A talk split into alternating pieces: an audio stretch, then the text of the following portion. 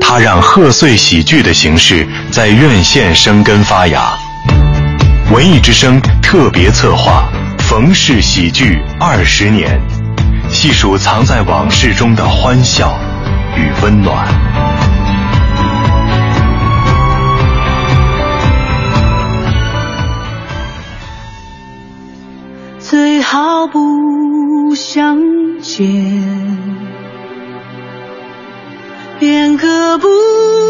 相恋，最好不相见，便可不相恋；最好不相知，便可不相思。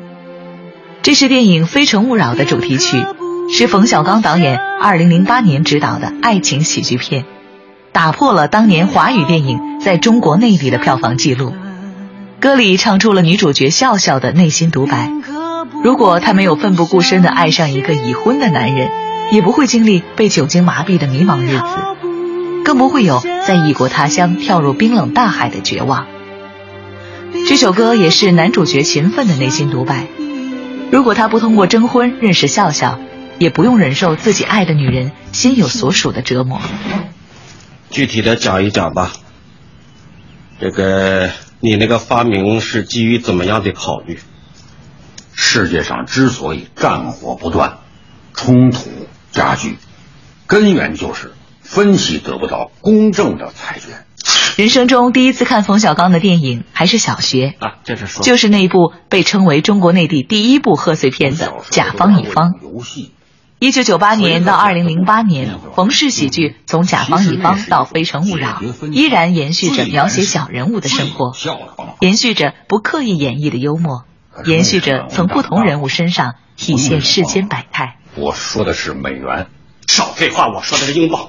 其实这也是一种投资，你只要出三万块钱，就可以买到一块皇家风水的墓地。三万块，也就是你往返美国的一张机票钱。等过几年，同样的一块墓地就可以买到三十万。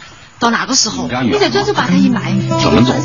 先坐飞机到昆明，再坐一天的长途车到蒙自，再换车到平边，再坐一天的拖拉机。一天的牛车就到我们家。不过你不要失望，我肚子里面也有一个，你可以当他的爸爸。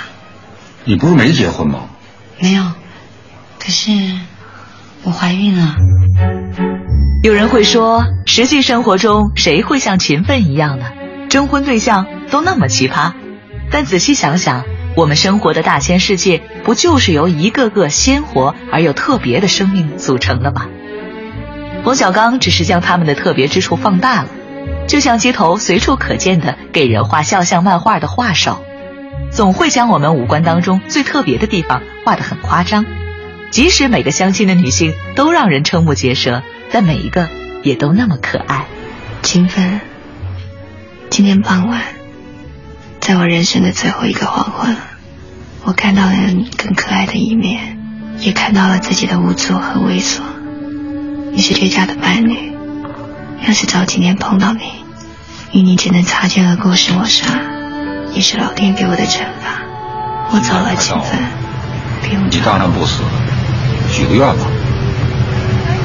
把你的手机给我。喂，是我，好久没有和你联系了。我只是想跟你说，谢谢你曾经爱过我。我现在过得很幸福，因为我找到一个可以愿意跟他过一辈子的人。好好爱你老婆吧，也祝你们幸福。在电影第二部当中，勤奋求婚的时候说：“一辈子很短，我愿意和你将错就错。对错原本就是相对而言的，这世界上没有绝对的完美感情，更没有绝对的好导演、好电影。”冯小刚用幽默来诠释残酷的现实，不正是当下很多人都缺乏的看待世界的角度吗？毕竟，人生是一场修行。信以为真，痛出了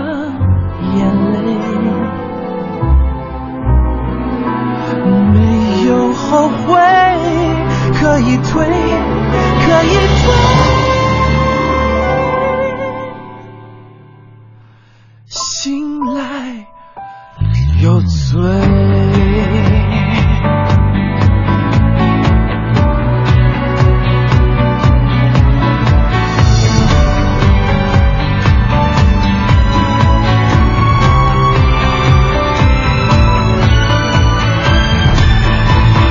时间是个天才的